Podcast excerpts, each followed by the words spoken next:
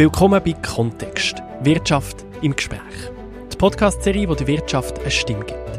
Spannende Insights, tiefgründige Diskussionen und fundierte Informationen rund um die Wirtschaft mit Expertinnen und Experten von der Wirtschaft. Und mit mir, dem Nicole Leuenberger, eurem Gastgeber. Wenn in der Schweiz der Zug schon um 5 Minuten Verspätung hat, wenn der Handyempfang auf dem Berggipfel oben nur noch halb so schnell ist oder wenn eine Straße auf Adresse überkommt, dann nervt uns das in der Schweiz. Bei der Infrastruktur, da haben wir einfach sehr hohe Erwartungen. Haben wir die zu Recht? Und was müssen wir machen, damit unsere Infrastruktur so gut bleibt, wie sie ist? Das wollte ich jetzt wissen vom Lukas Federer. Er ist stellvertretender Leiter vom Bereich Infrastruktur, Energie und Umwelt bei Economy Suisse. Ich bin Nikolai Berger. Herzlich willkommen. Hoi Nico. Wenn du schnell zurückschaust auf heute Vormittag, es ist jetzt später Vormittag, vom Zeitpunkt, wo die Wecker geschält hat, bis jetzt, kannst du mal den Tag durchgehen und überlegen, welche Infrastruktur hast du heute schon genutzt? Ja, ähm, ich bin äh, Pendler, also ich bin in Basel wohnhaft und arbeite in Zürich. Also ich habe äh, diverse Infrastrukturen genutzt heute, äh, seit ich aufgestanden bin. Ähm, zuerst natürlich Verkehr, also ich bin mit dem Bus am Bahnhof, äh, vom Bahnhof auf Zürich und dann nochmal mit dem ÖV innerhalb von Zürich ins Büro. Und äh, das ist also ähm, erwartungsgemäß reibungslos gegangen, kann man du so bist sagen. pünktlich und heil an. genau, pünktlich und heil. Äh, also es ist, äh, ähm, äh, es ist eigentlich so, dass man eigentlich fast nicht darüber muss nachdenken. Es funktioniert einfach und wir sind uns, wie du auch gesagt hast, einleitend der hohe Standard in der Schweiz auch gewöhnt. Und dann bist du sicher äh, unterwegs noch online gewesen, also hast du wahrscheinlich Internet Exakt, gebraucht, genau. oder? genau. Ähm, ja, aber man braucht es so selbstverständlich, oder? Absolut, ja. Ähm, das ist, ähm, denke ich, auch etwas, wo man merkt, wenn man zum Beispiel ins Ausland geht. Ähm, ich glaube, sobald man über die Grenze fährt, ähm, äh, geht es bei vielen Schweizer ein Licht auf, dass es äh, nicht überall gleich ist, also dass man halt auch äh, andere Situationen hat im angrenzenden Ausland. Also gerade Punkt an Nachtelempfang zum Beispiel ist dann das doch eine rechte, eine rechte Differenz, wenn man nach Frankreich oder nach Deutschland geht.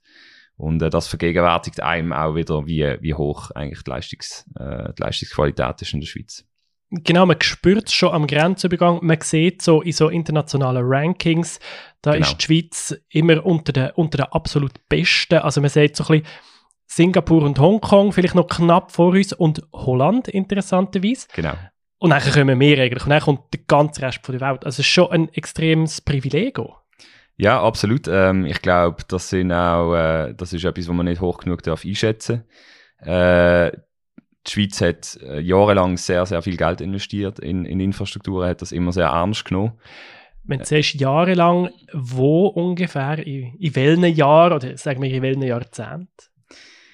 Ähm, also, wenn man in Geschichte schaut, hat eigentlich die, die Infrastrukturentwicklung in der Schweiz hat immer, es hat immer Phasen gegeben, wo, wo massiv investiert worden ist und das sind meistens Phasen gesehen, wo man eigentlich aus einer wirtschaftlichen Bass rausgekommen ist, also wo man, ähm, wo es wirtschaftlich nicht so gut gelaufen ist und wo man dann eigentlich äh, ähm, zum, zum der Wirtschaft auch wieder Schwung verleihen, ähm, Infrastrukturinvestitionen tätigt hat und äh, ein Beispiel ist äh, die NEAT, äh, wo man gebaut hat in der Schweiz und wo, wo man konzipiert hat in den 90er Jahren. Äh, auch Bahn 2000, das ist äh, vielleicht auch noch der meint oder andere Begriff.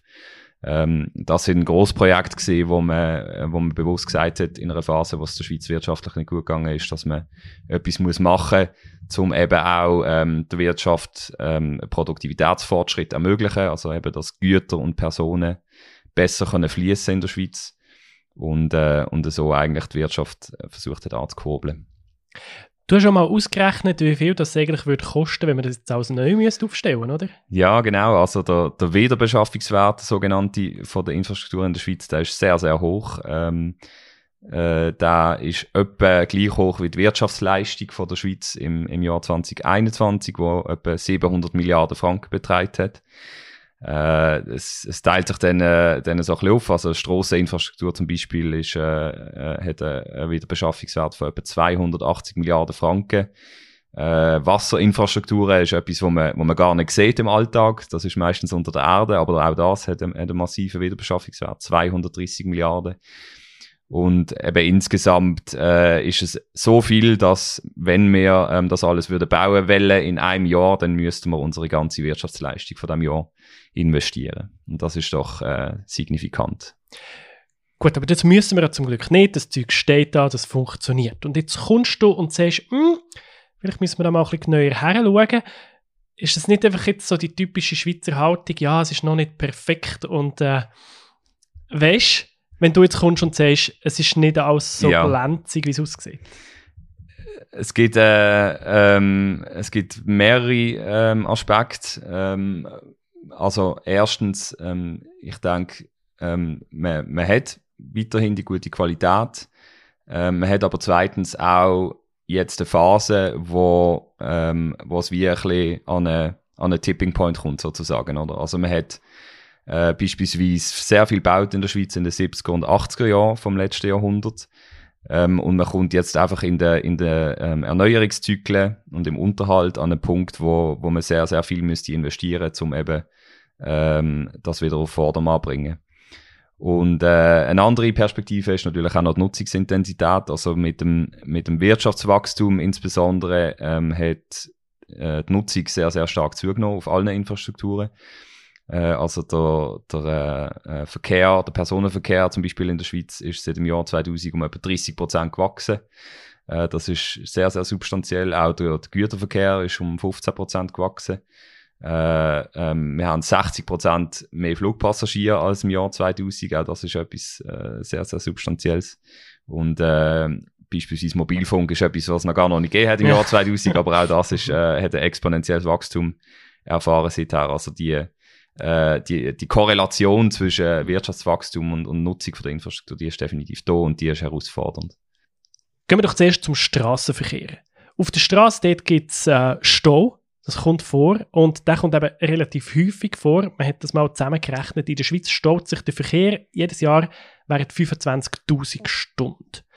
Also so viel Stau hat es in der Schweiz auf allen mhm. Straßen zusammen. Und das ist natürlich total verlorene, unproduktive Zeit. Man das kann Podcasts hören, zwar im Stau. Ich sage immer, Stau ist nicht nur schlecht, man kann Podcasts hören, aber es ist verlorene Zeit, klar. Absolut, ja. Und äh, ich glaube, was man viel zu wenig beachtet ist, es ist nicht nur äh, für das Individuum natürlich verlorene Zeit, sondern das ist vor allem auch für die Wirtschaft ja, ja. verlorene Zeit. Also äh, die 25.000 Staustunden, die ziehen Kosten nach sich volkswirtschaftlich von über eine Milliarde Franken. Und äh, das ist natürlich auch eben für, für die Wirtschaft in der Schweiz ein Riesenproblem, oder? Ähm, die, die Zahl, die hat massiv zugenommen, also auch äh, seit Mitte 90er Jahren ähm, hat sich äh, verfünffacht circa. Was man aber auch muss sehen, ist, dass man auf Seite von der, von der Kapazität eigentlich relativ wenig gemacht hat in dieser Zeit. Äh, also die 25.000 Staustunden, die fallen auf dem Nationalstraßennetz an, also hauptsächlich Autobahnen. Und äh, die, die Nationalstraßen, die haben eigentlich in den letzten 20, 30 Jahren fast keine Kapazitätserweiterung erfahren. Also man, man hat äh, natürlich schon ähm, umbaut und erneuert und, und punktuell ausgebaut, aber äh, gemessen an der Mehrbelastung hat man eigentlich äh, äh, die Infrastruktur nicht wesentlich auf Vordermann gebracht.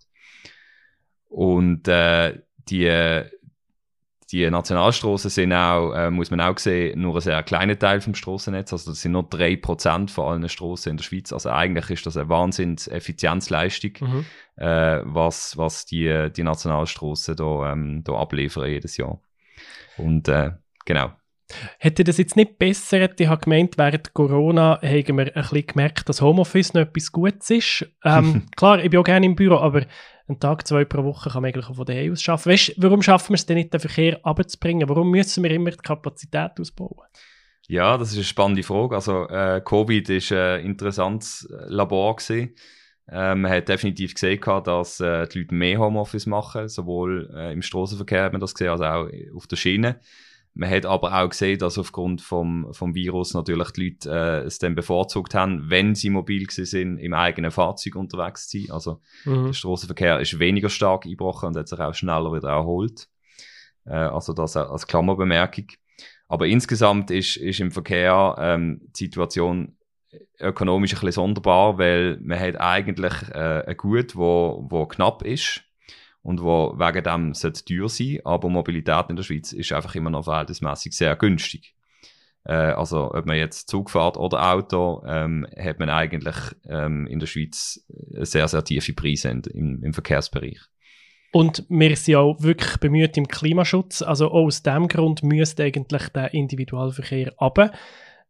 macht er aber irgendwie nicht. Und da kommt dann vielleicht auch das Stichwort von Mobility Pricing wieder, oder? Dass man halt einfach vielleicht auch müsste zahlen wenn man in eine Stadt reinfahren Genau, ähm, Mobility Pricing ist ein spannendes Thema. Ähm, es, man, man, muss sehr aufpassen mit dem Begriff Mobility Pricing. Da gibt es sehr unterschiedliche Verständnisse, was das bedeutet. Ähm, aus unserer Sicht ist das ein sinnvolles Konzept, wenn es äh, so umgesetzt wird, dass man leistungsbasierte Preise hat für die Mobilität, also dass man effektiv, egal mit welchem Verkehrsmittel, dass man unterwegs ist, äh, für die Kilometer zahlt, wo man, wo man zurücklegt. Ähm, und so eigentlich eben die, die Anreize bereinigt, die ich vorher gesagt habe, also dass man äh, dass dann eben ja, zum Beispiel Pendeln ähm, auch einen entsprechenden Preis kriegt ähm, und man sich überlegt, ob man ähm, vielleicht Arbeitsort und Wohnort äh, näher zusammenlegen äh, und, und sich eigentlich so ähm, anpasst. Mhm. Dann gibt es ja nicht nur die Straße, es gibt auch die Schiene. Zum Glück. Äh, dort sollten mehr Leute drauf fahren. Ähm, die Güter wollen wir aber auch auf die Schiene tun. Und da hast du aber noch immer geschrieben, dass gerade die Schiene im Moment für die Zukunft relativ schlecht gerüstet sind. Ja, Wieso ist das so? Der Schienengüterverkehr ist mit, mit sehr, sehr hohen politischen Erwartungen konfrontiert. Mhm. Äh, also man, man erwartet wirklich auch dort eine substanzielle Verschiebung vom, vom Strassengüterverkehr auf die Schiene. Äh, das ist technisch herausfordernd für die Firmen. Äh, also es ist nicht äh, gleich einfach, äh, einen Güterzug zu befüllen, zum Beispiel wie eine, wie eine Lastwagen. Ähm, aber auch abgesehen von diesen von den technischen Herausforderungen ähm, ist man heute organisatorisch in der Schweiz einfach nicht so aufgestellt, dass man auch wirklich die Angebote hat, wo die Wirtschaft gerne hat im, im Schienengüterverkehr. Und ein äh, großer Wunsch von der Wirtschaft wäre, dass man das System in eine Richtung entwickelt, wo man eben viel näher am Markt ist, viel agiler auch, viel schneller kann in, äh, Innovationen annehmen mhm. ähm, und so eigentlich auch einfach der, der Leistungsgap, was es gibt zu der Straße, äh, kann schließen, oder? Da gibt es sehr innovative Sachen, habe ich auch gelesen, eben so Sachen wie digitale Zugkupplungen, dass du die Wege kannst genau. Mhm. digital ferngesteuert zusammenkuppeln oder, oder einfach digitalisiert halt, dass man die äh, Wege einzeln planen kann, oder der dort her, der dort her. So Sachen, da tut sich schon etwas. Exakt, ja. Es, es tut sich auf jeden Fall etwas. Ähm, es müsste sich sicher mehr tun. Mhm. Ähm, eben auch gerade, wenn man, wenn man den Vergleich zieht zum, zum Strassenverkehr. Also der Strassenverkehr schläft nicht. Ähm, Dekarbonisierung im, im Strassenverkehr, die, die wird in den nächsten Jahren äh, Fahrt aufnehmen. Und äh, gegenüber einem dekarbonisierten Strassenverkehr wird dann äh, der Schienengüterverkehr Argumentationsschwierigkeiten kriegen, wenn er sich nicht ähm, eben auch auf den Wettbewerb einlässt und, und äh, frühzeitig investiert. Und dann gibt es noch die ganz innovativen Sachen, das ist zum Beispiel Cargo Souterrain, wo man sagt, hey, Güterverkehr weg von der Oberfläche, der muss unterirdisch und automatisiert laufen. Genau, ist auch ein sehr schönes Projekt, äh, wo große Hoffnungen drin stecken. Ähm, äh, vor allem auch, weil es eine privat finanzierte Infrastruktur ist. Ähm, das ist äh, relativ speziell, aber ist äh, eigentlich eine schöne Geschichte. Ähm, Cargo Souterrain ist ein Konzept, das darauf basiert, dass man ähm, mit ähm, relativ langsam fahrenden ähm, Grad unter der Erde kann zwischen den Zentren ähm, den Güterverkehr ähm, bewältigen und so eigentlich die anderen Infrastrukturen kann entlasten. Und äh, zweiter Teil vom Konzept ist, dass man in den Zentren selber dann äh, möglichst effiziente Feinverteilung hat. Also dass man ähm, beispielsweise die, die Situation, die man heute vielleicht hat in gewissen Städten mit den Lieferwagen und so weiter, ähm, dass man dort noch deutlich effizienter wird und, und auch durch das natürlich umweltschonender. Also grosse Pläne, aber natürlich, dass gerade so etwas entsteht, nicht von heute auf morgen, da warten wir noch ein Weile drauf. Ist ja schön, wenn es immer ein bisschen weitergeht. Das ist es so, ja. Aber das dauert. Dann Infrastruktur, ganz wichtig ist natürlich auch die ganze Energie. Da haben wir riesige Herausforderungen, wenn wir einfach das ganze System müssen auf erneuerbar umbauen Also das ist ja wirklich eine Wahnsinns-Herausforderung. Gleichzeitig haben wir das Gefühl, die Nachbarländer machen da irgendwie schneller vorwärts. Dort dauert es nicht ganz so lange wie bei uns, um irgendwo eine Anlage zu, ähm, bewilligt zu bekommen. Auch. Wieso geht denn das bei uns auch so langsam? Ja, ähm, die Stromproduktion ähm, ist, ist eine, eine grosse Sorge von der Wirtschaft. Ähm, also ähm, gemäß aktuellen Zahlen müssten wir bis im Jahr 2050 äh, unsere Stromproduktion verdoppeln, zum, zum Netto Null erreichen. Ähm, das ist massiv. Also das, das darf man wirklich nicht unterschätzen. Und ich glaube, die Erkenntnis setzt sich auch in der Politik langsam durch. Man hat jetzt im letzten Jahr für ähm, sogenannte äh, alpine Großsolaranlagen eine Spezialregulierung gemacht, wo man eben die Bewilligungen, die du ansprichst, äh, vereinfacht hat, damit die Anlagen möglichst schnell können gebaut werden und dann auch möglichst schnell eben einen Beitrag können leisten zur Versorgungssicherheit. Ein wichtiger Teil ist sicher auch, ähm, sind sicher auch die bestehenden Kernkraftwerke. Ähm, man hat ähm, dort einfach die Situation, dass man eine sehr verlässliche Energiequelle hat und äh, das etwas ist, äh, wo auch klimaneutral funktioniert, also äh, eigentlich kein CO2-Ausstoß verursacht. Und das ist eigentlich ein wichtiges Instrument, wo uns auch äh, einen gewissen Spielraum gibt ähm, für den Zubau von Erneuerbaren. Also wenn wir die, die, die bestehenden Kernkraftwerke möglichst lang können laufen ähm, dann gibt das natürlich auch Luft für den Ausbau von der Erneuerbaren. Gibt es ein bisschen Zeit. Ich möchte nochmal schnell zurückkommen zu den hochalpinen Anlagen. Die ja. sind so der Renner, oder jetzt? Aber ist es wirklich nötig, da ein Alp zu bauen mit so einer Anlage, bevor man nicht auf jedem Fabrikdach eine Solaranlage hat? Weil ich bin gerade in der Skiferie, ich habe so oben runter gesehen, aufs ja. Tal, auf so ein Industriezentrum und ja, bei den einen kommen langsam die Solaranlagen, aber du hast so viele Flächen auf diesen Wirtschaftsgebäuden. Absolut. Ich denke, der Wiese muss wirklich sein, mehr vor allem. Mhm. Äh, es ist, ich denke, das ist entscheidend. Ähm, es braucht aber sicher Grossanlagen. Ähm, Kleinanlagen haben das Problem, dass Kleinanlagen natürlich auch hohe Ansprüche ans Netz stellen. Ähm, es braucht aufgrund von diesen Kleinanlagen auch Investitionen in ein dezentrales Netz, wo dann auch wieder anspruchsvoll sind. Äh, also ich denke, das darf man nicht unterschätzen. Und dort haben, haben Grossanlagen natürlich einfach einen massiven Vorteil. Oder? Und eine zweite Komponente von der alpinen Anlage ist, dass die auch im Winter einfach verlässlich Strom liefern äh, während natürlich dann eben Industrieparks im Mittelland und so weiter äh, ähm, äh, dann ein bisschen abfallen mit der Leistung. Also du siehst, es braucht mehr von allem. Exakt, ja. Aber jeder, der noch Platz hat auf seinem Dach, sollte sich doch mal Gedanken machen, oder? Also mittlerweile... Ja, also man hat auch, denke ich, jetzt in, der, in den letzten zwei Jahren äh, deutliche Bewegung gesehen, mhm. auch im privaten Bereich. Also die, ähm, ähm, die Energiekrise, ähm, die hat einiges ausgelöst. Und äh, es ist sicher wichtig auch, dass man da Schwung in Zukunft mitnimmt. Im Moment ist es, glaube ich, vor allem die Schwierigkeit, einen Handwerker zu finden, der die Anlage montiert. Ich genau, glaube, im Moment ist der Flaschenhaus dort. andere Versorgungsengpässe, ja. Fachkräftemangel, Materialengpässe äh, und so weiter. Aber äh, das äh, ist hoffentlich eine temporäre Erscheinung. Noch zum letzten Thema, das ich mit dir anschaue, das ist Internet. Internet und Mobilfunk. Dort ist der 5G-Ausbau ja. in vollem Gange, aber noch lange nicht fertig. Ja, genau. Die Schweiz ist äh, eines der ersten Länder gesehen, wo, äh, wo eigentlich eine flächendeckende 5G-Versorgung angefangen hat aufzubauen. Ähm, es gibt dort allerdings äh, so ein, ein Missverständnis. Also man hat, wenn man jetzt auch im, im Alltagserlebnis schaut, oder man hat das Gefühl, man hat schon überall 5G Mobilfunk, weil es auf dem Telefon steht und so weiter. Aber eigentlich ist das, äh, also sind eigentlich die Basisleistungen mal so ein bisschen ausgerollt, oder? Und, und die, die technischen Vorzüge von dieser Mobilfunktechnologie, die sind äh, eigentlich noch nie und lassen sich auch mit den heutigen Rahmenbedingungen nicht realisieren. Was wären das für Ausbauten noch? Eine große, eine große Hoffnung, die man in 5G setzt, ist, dass äh, 5G bei der ähm, Automatisierung und Digitalisierung hilft in vielen Bereichen, ähm, also insbesondere auch in der, in der Industrie und in der Wirtschaft.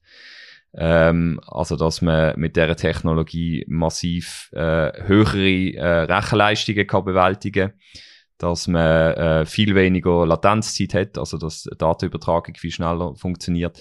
Es ist aber auch, und das wird sehr oft unterschlagen, eine Technologie, die viel energieeffizienter ist als heutige Mobilfunktechnologien und wo letztlich auch strahlungseffizienter ist. Also pro übertragener Dateneinheit eigentlich weniger Mobilfunkstrahlung entsteht als heute. Das ist auch ein bisschen das Paradoxe, dass der Widerstand gegen 5G kommt ja häufig aus Strahlungsängst. Genau aber eigentlich strahlt das neue, die neue Technologie weniger. Das ist es so, ja.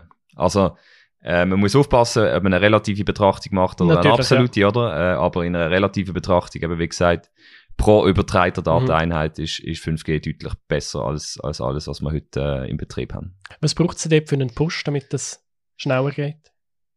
Ein großes Politikum, du hast es angesprochen, sind die, die Strahlengrenzwerte. Ähm, das ist technisch ein sehr kompliziertes Thema, aber im, im Wesentlichen ist die Situation dort so, dass ähm, die Schweiz in, in, en, in den entscheidenden Bereich äh, Strahlengrenzwerte hat, die zehnmal strenger sind als das europäische Ausland. Und die Strahlengrenzwerte limitieren ähm, künstlich eigentlich die Leistung, äh, wo man auf Antennen kann, kann fahren kann. Und in der Schweiz führt das dazu, dass man für den 5G-Ausbau muss massiv an zusätzliche Antennen zubauen. Also man kann eigentlich die bestehenden Standorte weniger effizient nutzen aufgrund von diesen, von diesen Grenzwerten. Und äh, das führt dann natürlich auch bei den Bewilligungen zu, zu Schwierigkeiten. Also mehr Antennen heißt mehr Bewilligungen und das ist komplizierter. Und äh, die Problematik, die könnte man lösen, indem man ähm, eine leichte Anpassung macht von diesen Strahlengrenzwerten. Das heißt nicht, dass man da jetzt irgendwie, dass da jetzt alle dann brechen und man einfach sorglos äh, die Regulierung aufhebt und so weiter, sondern das heißt, dass man vielleicht von, von zehnmal strengeren Grenzwert ähm, runtergeht auf vier bis fünfmal strengere Grenzwert. Ähm, dann hat man ein bisschen Spielraum für den, für den Netzausbau und man ist immer noch betreffend Gesundheitsschutz in einem Bereich, wo, wo, absolut, äh, wo absolut sicher ist. Daten werden immer wichtiger. Es ist für uns sehr, sehr wichtig, dass das funktioniert, um können schaffen, äh, auch privat, aber auch zum Schaffen. Das heißt aber auch, das macht uns dort auch angreifbar. Jetzt die anderen Infrastrukturen, wo wir gesagt haben, da haben wir das Glück im Moment, äh, da greift höchstens so ein bisschen der Zahn der Zeit an. Ähm, aber im, im Cyberbereich, da gibt es Angriffe, da gibt es Hackergruppen. Genau. Jetzt ist in Ihrer Frühlingssession mhm. wird eine Meldepflicht für so Cyberangriffe diskutiert. Auf kritische Infrastruktur. Auf kritische Infrastruktur, genau. Genau. Ja, das ist ein wichtiges Thema für die Wirtschaft. Also ähm, die, die, die Vorlage, die ist, ähm, denke ich, sehr wichtig für die Zukunft. Äh, Cybersicherheit ist, äh, das ist ein vernetztes Gebilde. Also ähm, da wird eigentlich das schwächste Glied in der Kette ähm, ist, ist meistens das Problem, oder? Und äh, für, ein, für ein wirklich gutes Lagebild im Betreff, im, im betreffend Cybersicherheit und für, für eine effiziente Bekämpfung ist es sicher wichtig, dass man so eine Meldepflicht hat und dass es auch beim Bund Stellen gibt, wo, wo die Situation können beurteilen und können die Betreiberinnen von kritischen Infrastrukturen unterstützen. Wir sehen dort sicher auch kritische Aspekte. Ähm, die äh, Definition, was ist eine Betreiberin von einer kritischen Infrastruktur, also wer muss Cybervorfall melden überhaupt. Äh, das ist eine hochumstrittene Frage und, und Definitionen sind nicht ganz klar. Und äh, dort machen wir uns äh, einfach auch Sorgen, dass man eigentlich eine Meldepflicht beschließt, die letztlich nicht nur kritische Infrastrukturen betrifft, sondern eigentlich die, die ganze Wirtschaft oder große Teil von der Wirtschaft. Und dass das natürlich auch dann administrativ letztlich mehr kostet, als es, als es vielleicht für die Sicherheit effektiv bringt, oder? Jetzt hast du ganz Haufen Forderungen gebracht, was es müsste, was es bräuchte, damit unsere Infrastruktur auf dem eben Note fast perfekt haben wir in dem internationalen Ranking, dass wir dort bleiben. Wenn du jetzt alles zusammen anschaust, du hast mal so ein bisschen gesagt, es bräuchte wie ein grundsätzliches Umdenken, wie dass die Politik von der Infrastruktur funktioniert. Muss man das grundsätzlich neu angehen? Muss man das grundsätzlich umdenken? Ich denke, man, man ist in vielen Bereichen eigentlich nicht schlecht aufgestellt, aber es gibt definitiv äh, Elefanten im Raum sozusagen. ähm, ein zentraler Punkt ist, dass man, denke ich, wieder wegkommt von dem reaktiven Modus, wo man in der Schweiz im Moment drin ist, also von diesen sehr engen regulatorischen Korsett, von diesen sehr komplizierten Verfahren, ähm, wo einfach nicht mehr äh, zeitgemäß sind, wenn man anschaut, wie die Nutzungsintensität eben zunimmt. Ich denke, man muss dort wieder in einen Modus kommen, wo man viel prospektiver kann, kann auch die Infrastruktur entwickeln, also wo man eigentlich etwas für die Zukunft kann bauen, anstatt eben nur die Vergangenheit oder die Gegenwart zu bewältigen. Ich denke, das ist ganz entscheidend. Ich denke, ein zweiter wichtiger Punkt aus Sicht von der Privatwirtschaft ist auch, dass man die, die Zusammenarbeit, ähm, was geht im Infrastrukturbereich zwischen Unternehmen, also zwischen Privatwirtschaft und Staat, dass man die stärkt und dass man für, für Innovation insbesondere, dass man für eine bessere Qualität und für bessere Preise äh, eben auch die Synergien nutzt, die dort entstehen. Super. Danke vielmals für das Gespräch, Lukas Federer. Danke auch. Nachher gehen wir heim, brauchen wieder die Infrastruktur und also ich time nachher meinen Heimweg eigentlich auf Minuten genau, weil ich weiss, der Zug der wird fahren. Wunderbar. Und wir hoffen, dass es so bleibt. wir hoffen, dass es so bleibt. Merci vielmals, Lukas Federer. Du bist stellvertretender Leiter vom Bereich Infrastruktur, Energie und Umwelt bei Economy Suisse. Wenn euch der Podcast gefällt, dann abonniert uns doch auf Spotify, Apple Podcasts oder wo immer ihr Podcasts hört, dann verpasst ihr nämlich keine Episode. Kontext Wirtschaft im Gespräch ist ein Podcast von Economy Suisse. Idee und Konzept von Michael Wiesner und Nina Weibel, Schnitt und Technik von Nils Passen. Der Redaktion und Gesprächsführung von mir, Nico Leuenberger von der Podcast Schmiede. Wir hören uns.